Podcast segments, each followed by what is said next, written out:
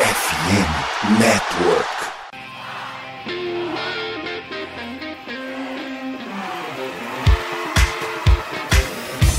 Doutrina! Doutrina! Touchdown, touchdown, touchdown, touchdown, Steelers! A vitória será dos Steelers! Essa aí já era! O Pittsburgh Steelers O Pittsburgh Steelers vira o jogo! Um dos maiores jogos de todos os tempos no futebol americano! A vitória do Pittsburgh Steelers!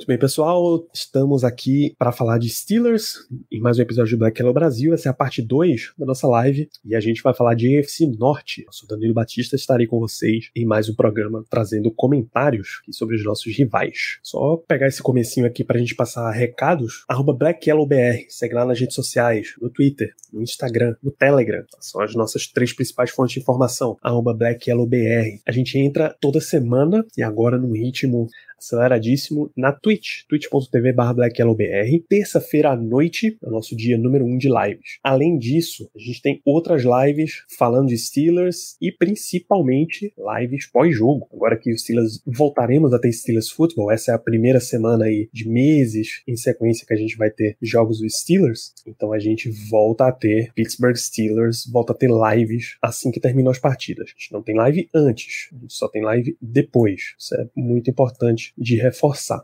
Isso ao vivo em twitch.tv barra. Se você já ainda não segue, clica lá para seguir, é de graça, isso dá sempre aquele boost de algoritmo.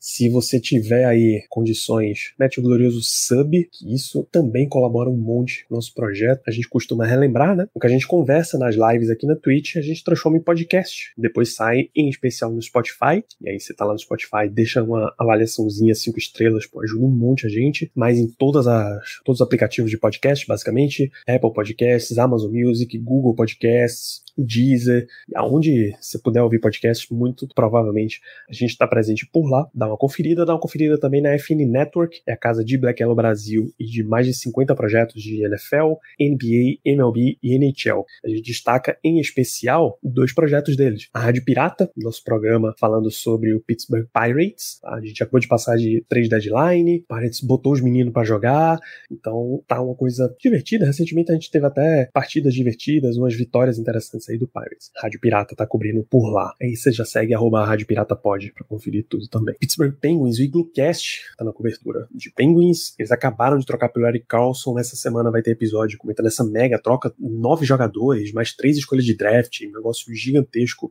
Coisa de 12 milhões. 12, não, quase 20 milhões de cap, cap hit movimentados aí pela liga. Troca de três times. Tipo de coisa que a gente não vê normalmente na NFL, né? Aconteceu lá na NHL. O Penguins adquiriu o Eric Carlson, o melhor defensor do ano da última temporada, já três vezes o melhor defensor do ano da liga.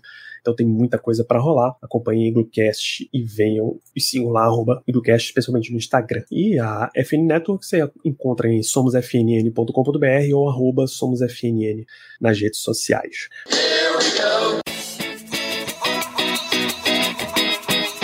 E se liga no recado aqui da Esporte América, que é a parceira da FN Network. Se o pai curte esportes americanos ou ainda não teve a chance de conhecer, o Dia dos Pais está chegando e a FN Network e a Esporte América vão te trazer aquela oportunidade maravilhosa de trazer teu pai para mais perto desse hobby que você tanto ama.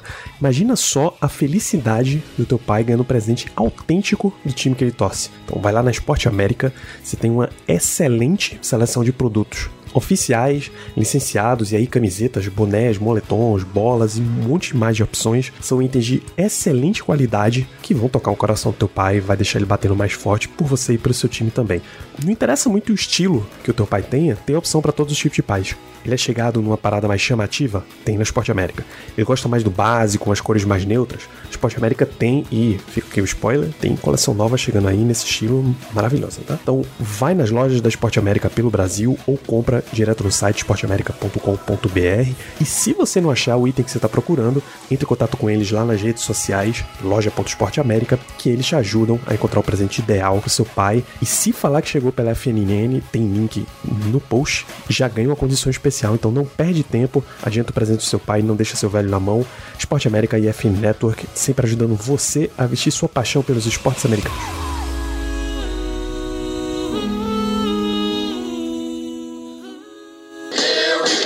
Vamos lá. EFC Norte, o que é o prognóstico? O Denis puxou um, um tópico bom pra gente começar, que é pelo calendário, quando é que o Steelers joga dentro da, da divisão. Semana 2 já tem Monday Night Football recebendo o Cleveland Browns, tá? Em Pittsburgh. Depois, na semana 5, os Steelers enfrentam o Baltimore Ravens, em casa também. E esse jogo contra Baltimore, deixa eu comparar com a, a tabela deles aqui, é, eles vão vir de uma sequência em Cleveland, em Pittsburgh, é antes de viajar para Londres. Aí o Steelers tem, joga contra o Ravens e sai em bye week na semana 6. Lá na semana 11, ele vai a Cleveland para enfrentar o Browns. Na 12, ele vai a Cincinnati, são dois jogos de domingo à tarde, para enfrentar os Bengals. Então, Dennis, a gente começa enfrentando na semana 12, é muitíssimo provável que Joe Burrow já esteja de volta. Né? A expectativa dele acho que tá em 4, 5 semanas de fora.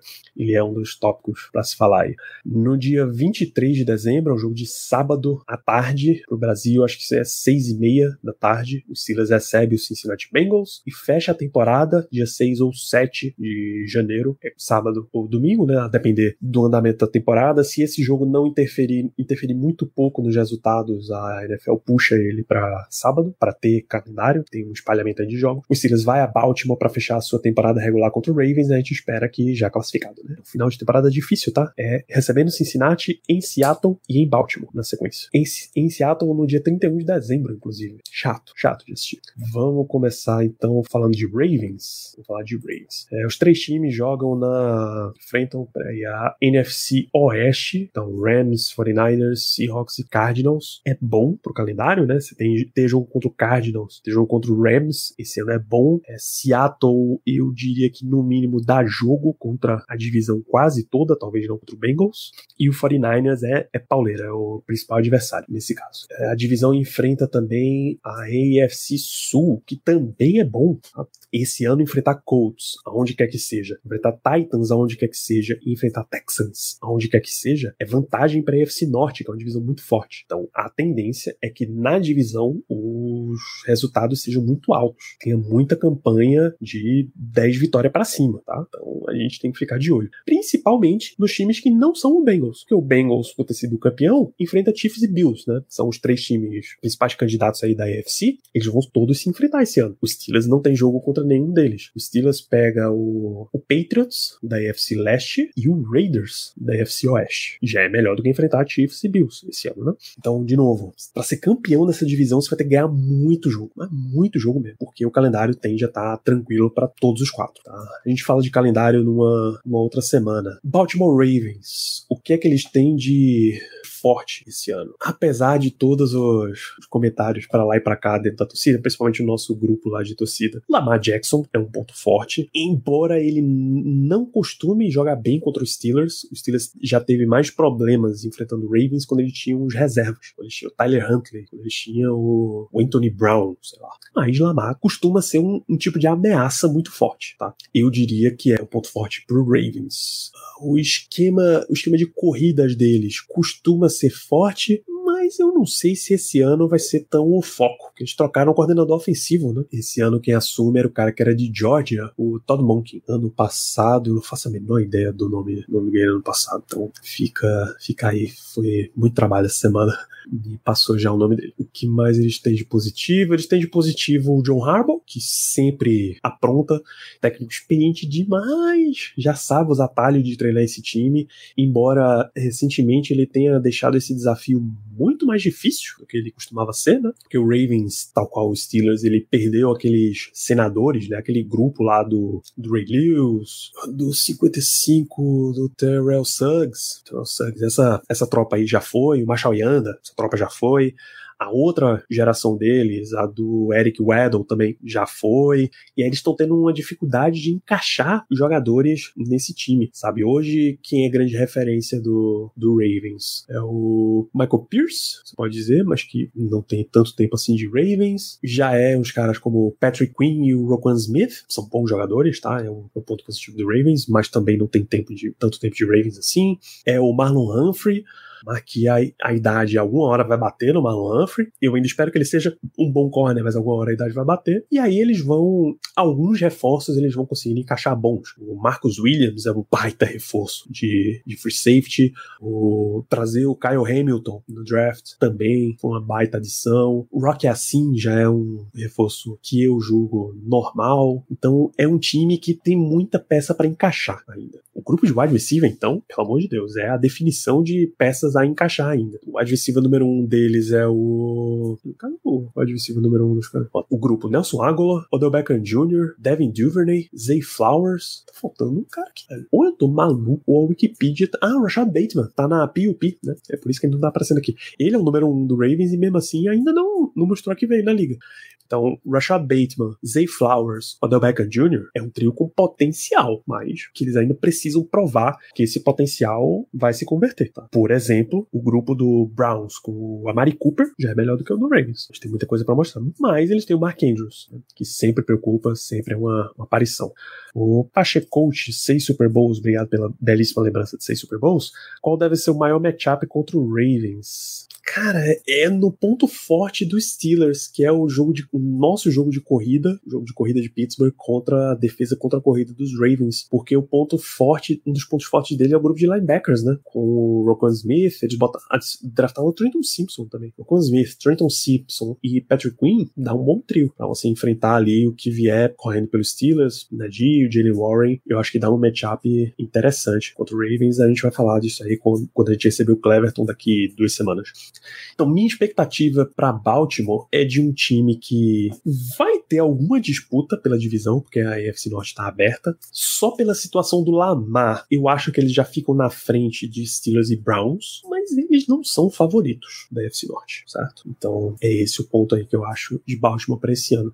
Para mim, os favoritos são Cincinnati Bengals. Por quê? Porque eles têm quarterback. Porque eles têm quarterback. Esse, você não tem absolutamente dúvida nenhuma de que é um quarterback titular de elite na NFL, chamado Joe Burrow. O grupo de wide receivers também é de altíssimo nível. Jamar Chase, Tyler Boyd e T. Higgins. Todo mundo tem decorado que são realmente muito, muito fortes. É à toa, não é à toa que eles podem buscar, por exemplo, o Irv Smith Jr. para ser Tyrande. Você não precisa ter um Tyrande de elite quando você tem esse grupo de wide receivers nas tuas mãos. A linha ofensiva ainda preocupa de Cincinnati. Eles ainda têm muita coisa a encaixar, embora tenham contratado o Orlando Brown, né, que é um, um grande nome, era provavelmente o maior nome aí na, no mercado. Se olhando aqui para o elenco deles, você deve ter o Orlando Brown como left tackle, o Cordell Volson, Ted Carras como center, que aí eu já acho meiota até demais. O outro guard deve ser o Alex Capa, ou Jackson Carman, e o outro tackle é o Lyle Collins, mas que tá na PUP list. Deve jogar, mas tá tão bem. Eles ainda estão tendo problemas para encaixar essa linha,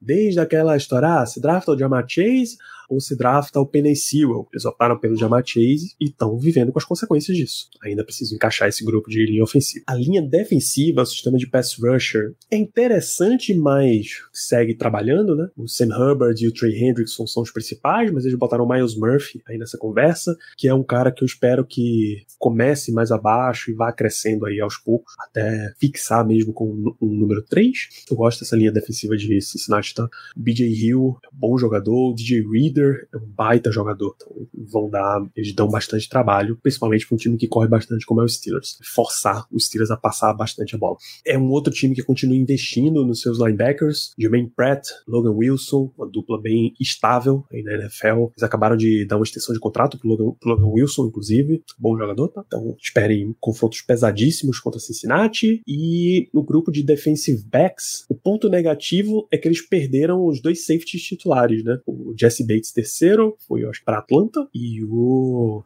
Von Bell foi embora também. O Bates foi pro Falcons e o Von Bell foi pro Panthers. Um ponto positivo pro Bengals é que eles perderam o Eli Apple, isso é sempre positivo, né? Jogador ruim tende a aparecer. É ruim que eles tenham perdido o Samaj Pirine, que foi pro Broncos, porque tem muita coisa fora de campo aí ameaçando a situação do John Mixon esse ano. Sem o John Mixon, eles draftaram Chase Brown, running back, eles tiveram alguma utilização do Chris Evans no ano passado e do Travion Williams, mas as coisas começam a apertar um pouquinho mais ali na situação. Cornerbacks, o Awuzi, bom jogador. Mike Hilton, a gente conhece aí desde sempre. E vão, dar, vão continuar dando um trabalhinho por ali. É de se esperar que o Bengals continue favorito de novo, porque o Joe Burrow é excelente, é um quarterback de elite, não tenho problema nenhum em falar isso e já tá super encaixado com o grupo de recebedores deles, né? Só isso aí você já deu dois passos à frente na NFL. Se a linha ofensiva der oportunidades pro Joe Burrow trabalhar, ele vai trabalhar e vai dissecar muita defesa. Muita defesa por aí.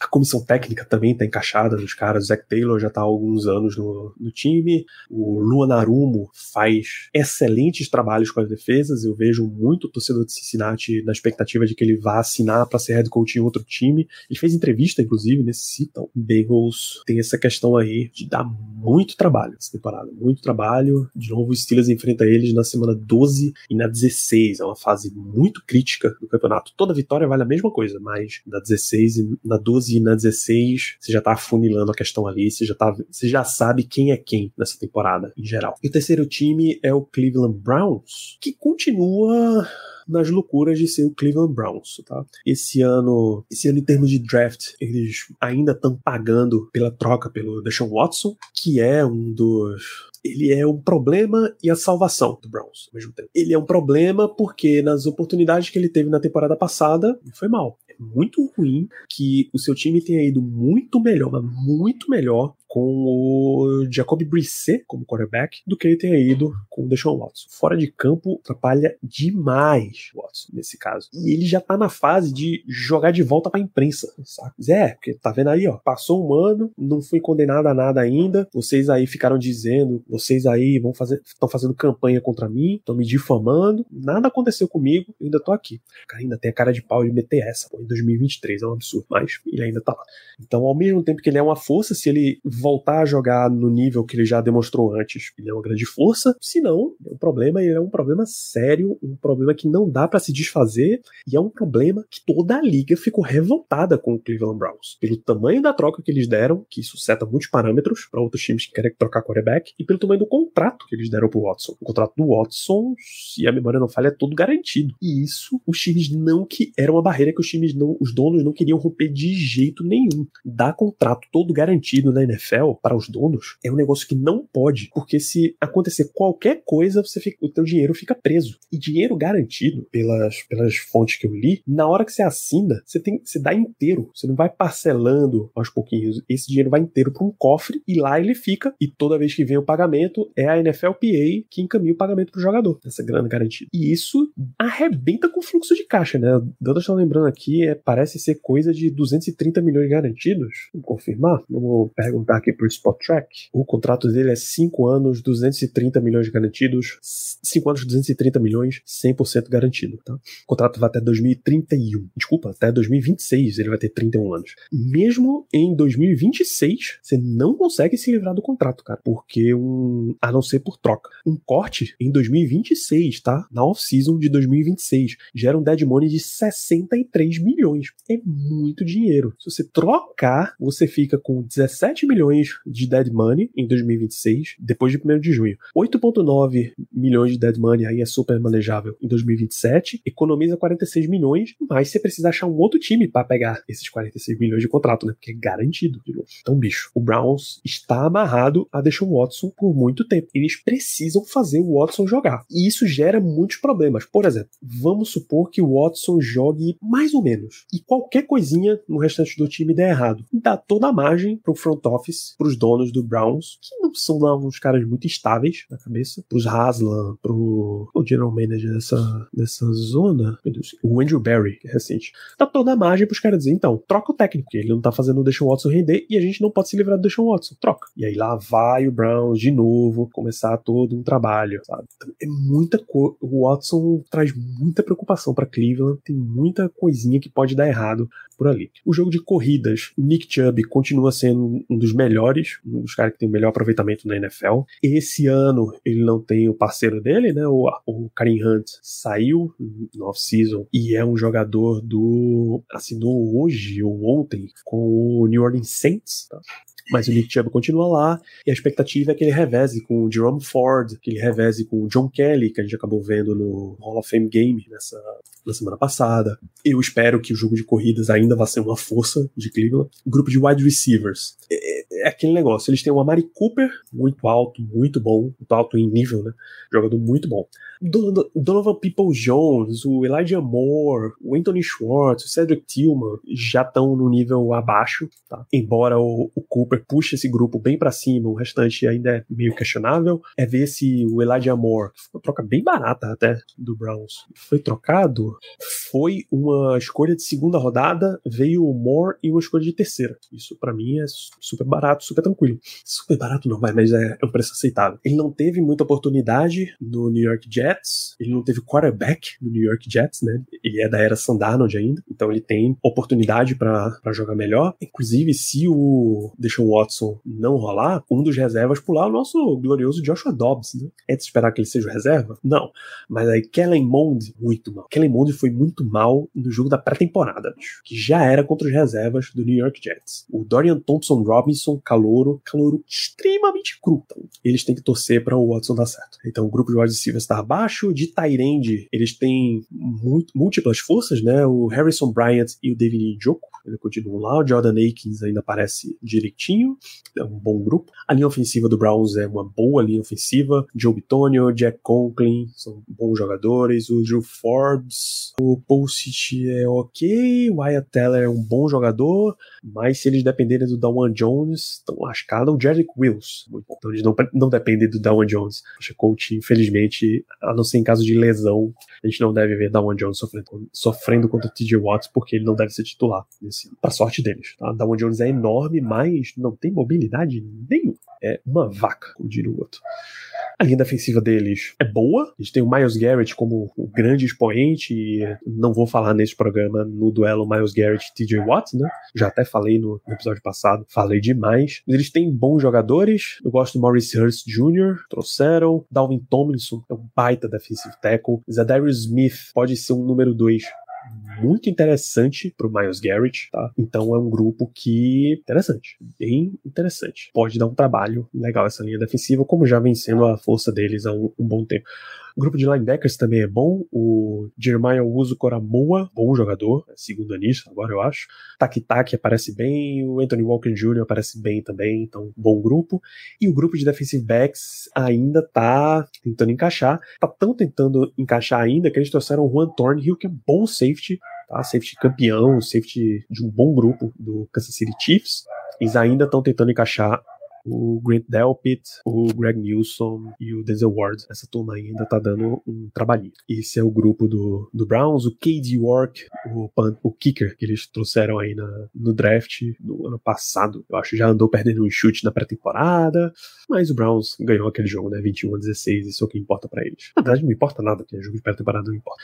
Os Steelers enfrentam o Browns na semana 2, como eu disse, é Monday Night Football em Pittsburgh, e na semana 11 é um jogo de domingo em Cleveland, joguinho de uma da tarde. Minhas expectativas para divisão, infelizmente eu tenho que dizer isso, tá? Cincinnati ainda é o favorito. Eu acho que Steelers e Ravens estão numa boa briga ali. Infelizmente também o Ravens com um pouquinho de vantagem graças ao Lamar. Um pouquinho, pouquinho coisa. Porque o resto do time o Steelers compensa. E o Browns ainda tá abaixo. Significa que o Browns é terrível, é aquele Cleveland Browns podre que a gente tá acostumado a ver? Não, o Browns, o Browns é um bom time, tá? Se eles encaixarem direitinho, eles são um bom time. Deixa eu até puxar a temporada passada para dar uma ideia do quanto os arredores do time são bons e, o, e a hora que o Watson entrou, quebrou o brinquedo.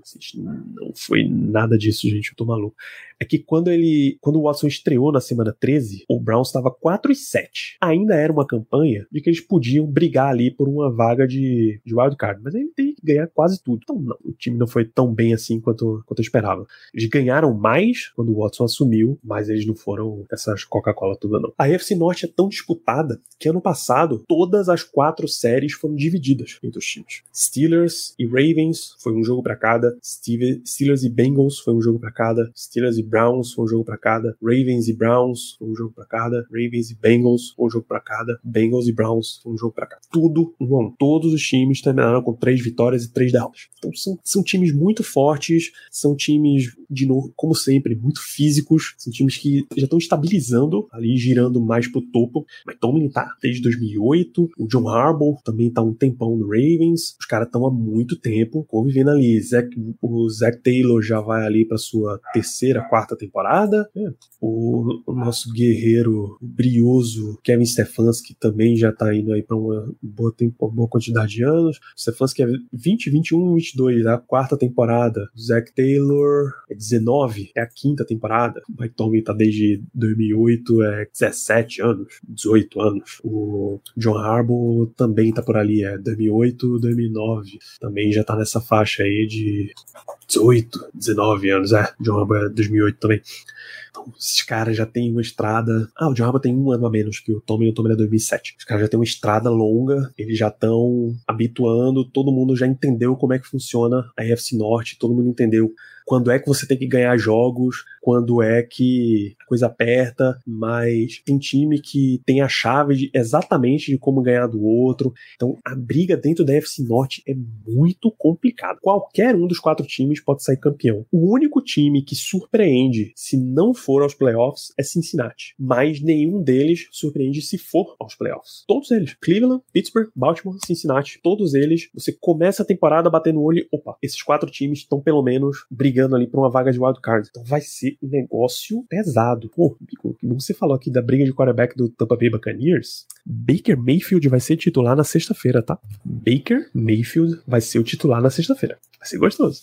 Então, esse norte tem muitas muitas complexidades. Pintaram perguntas aqui. O Bico Master, Jets são uns insetos da divisão, eu acho que você quer dizer da conferência, né? Porque o Jets não é da, da divisão AFC Norte. Eles são da AFC Leste. Mas o Jets tem muita motivação com o Aaron Rodgers. é isso aí. Eles têm uns, um núcleo jovem bom, uns calouros bons. O, ah, muito bem na conferência. O Garrett Wilson, acho que foi o calor ofensivo do ano passado. Não foi o Brock não, acho que foi o Garrett Wilson. E o jogador defensivo Sauce Gardner, cornerback, foi o calor defensivo do ano. Então, porra, se tu não conseguir construir um futuro de time tendo o calor defensivo e o ofensivo do ano, tu é muito incompetente, pelo amor de Deus. O que é que preocupa no Jets? Estou sendo Nathaniel Hackett, porra. Nathaniel Hackett como coordenador ofensivo é só pra ser a posição amigo do Aaron Rodgers, pelo amor de Deus. É mais amigo do Aaron Rodgers do que Big Ben era amigo do, do outro coordenador ofensivo que a gente tinha antes do Matt pelo amor de Deus. Eu, eu tenho zero confianças em New York Jets. Eles vão ganhar um monte de atenção, vai, você vai ver um monte de prime time com o New York Jets. Eu faço questão de desligar a TV em todos eles, porque não tenho a menor vontade de ver esse time do New York Jets. Mas classificação 10-7 dá para ter uma garantia maior. 10-7 ainda é apertado, Dantas. Eu diria que 10-7 é bem apertado para classificar, porque é muita gente, cara. A NFC é muito pesado. Você mesmo disse, Dantas, a NFC tá bem mais complicada que a NFC. É, o NFC West esse ano não dá tanto medo quanto ano passado. A NFC West continua com o Chiefs, muito em alta. O Chargers continua tendo um bom time, mas tendo aquela aura que circunda ali o time, aquela aura de pesadelo aquela nuvem de chuva que não passa nunca, e a gente todo ano dá alguma descarrilhada aqui no, no classifica. há dois anos os caras só precisavam empatar um jogo e eles falharam em empatar um jogo pior. Não, mentira, eles foram pra playoff e desclassificaram os Raiders? Não, acho que o Steelers, o Steelers foi aquele ano no lugar do, do Chargers. Eles não, não concluíram, enfim. Ano passado, eles foram, é, esse última temporada, né, foram pra playoff, estavam com, sei lá, 24 pontos de vantagem em cima do Jaguars e perderam o jogo mesmo assim. Todo mundo já tinha ido pegar um lanchinho e tal, preparar pro, pro jogo seguinte, os caras conseguiram perder o jogo. Então o Chargers tem um negócio esquisito. O Raiders tá muito baixo, o Raiders é bem ruim, essa é a verdade. O, tem uns analistas dizendo que o, o Mike Davis, que é o dono, ele só não demite o Josh McDaniels porque já é um time que ele não tem muito fluxo de caixa, não tem muita grana. Quando você demite um técnico, você tem que ficar pagando o salário dele até ele assinar com outra equipe. Então ele não tem mesmo a grana para poder demitir e ele não tem o estofo moral para poder demitir outro técnico, ele não vai poder olhar pro cara e dizer, porra, tu também não deu certo. Aí a imagem começa a pesar nele. Bicho, você que contratou o Gruden, Gruden não deu certo, saiu do jeito que saiu, você contratou o Josh McDaniels, você contratou o general manager do Gruden, que foi o Mike Mayo. Mike Mayo trabalhava direitinho, mas o Gruden esculhambava tudo. Você contratou o Nick Azirio. Azirio? Não, é outro cara que tá por lá. Enfim, você contratou o general man dois general managers, dois head coaches, os caras continuam deixando o time na draga. O time é o Dave Ziegler, que é que também era da, galera lá do, do Patriots, o Nick Azirio, o general manager do Houston Texans. Então, vai ficando muito apertado, então ele vai empurrando e ele vai mantendo lá o Josh McDaniels, cara. E time, o time é muito ruim, os relatos que a galera não gosta do Josh McDaniels, que ele é muito tirano, ele não deixa os caras fazer nada que se divirtam. E aí vai ficando nessa, nessa, e vamos vendo o que vai dando e tal. É um time muito ruim, cara. Muito ruim. É um time muito ruim que você pinça lá o Davante Adams, o Hunter Renfro, é um bom jogador, o Max Crosby é alto nível, e você vai pensando uns calouros, assim, sabe? Eles ainda têm que lidar com muita coisa que o, o Gruden deixou para trás. Porra, é um time bem ruim, não espero nada do Rams.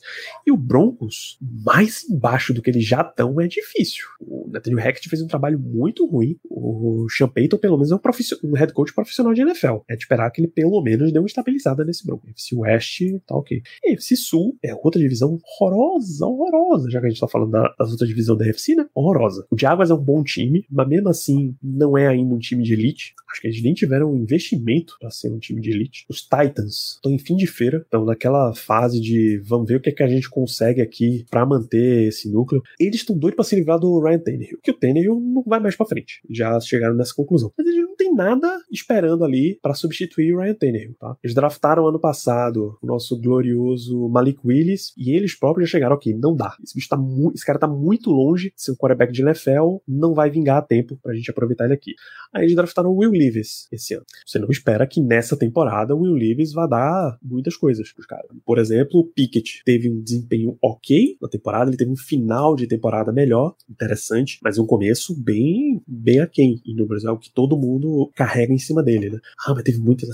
Enfim, eu não acho que o Will, Levis era um prospecto melhor do que o Kenny Pickett. Então não acho que ele vai entregar como quarterback de NFL mais do que Pickett. Então os caras vão passar um tempinho ainda no mato, apertado. O Indianapolis Colts, tá tudo errado, cara, no Colts. Tá? Até o, o, grande jogador deles, que é o Jonathan Taylor, tá querendo ir embora. Aí o, aí o dono vem com a resposta de: tá, mas se trocar o Jonathan Taylor, se eu morrer também amanhã, a liga continua, ninguém vai lembrar que a gente tá aqui. Não, pra que isso, pô, sabe? O, o Colts é um time muito ruim. A expectativa é que o Anthony Richardson dê algum, alguma faísca lá no time pra ver se eles acordam. Mas eles têm o Jonathan Taylor, basicamente não tem o wide receiver, não tem tight end. Linha ofensiva, o Ryan Kelly ainda tá por lá, um baita jogador. Quentin Nelson ainda tá por lá, mas se você disser que o ponto principal de um time é a linha ofensiva, você sabe que o time não vai pra frente. O DeForest Buckner ainda tá lá e é um baita jogador, mas é só isso? O Shaquille Leonard, um baita jogador, mas desde, desde que ele trocou de Darius pra Shaquille, também porque teve lesão, né, não apareceu mais. E é isso, o Colts é um time muito ruim.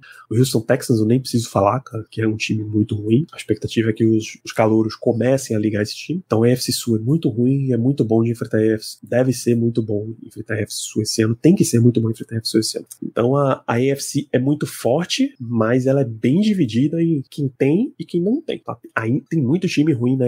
Então é um ano muito gostoso para estar por. Tá bom? A gente fecha esse programa aqui. Grande abraço para todos vocês. Até amanhã.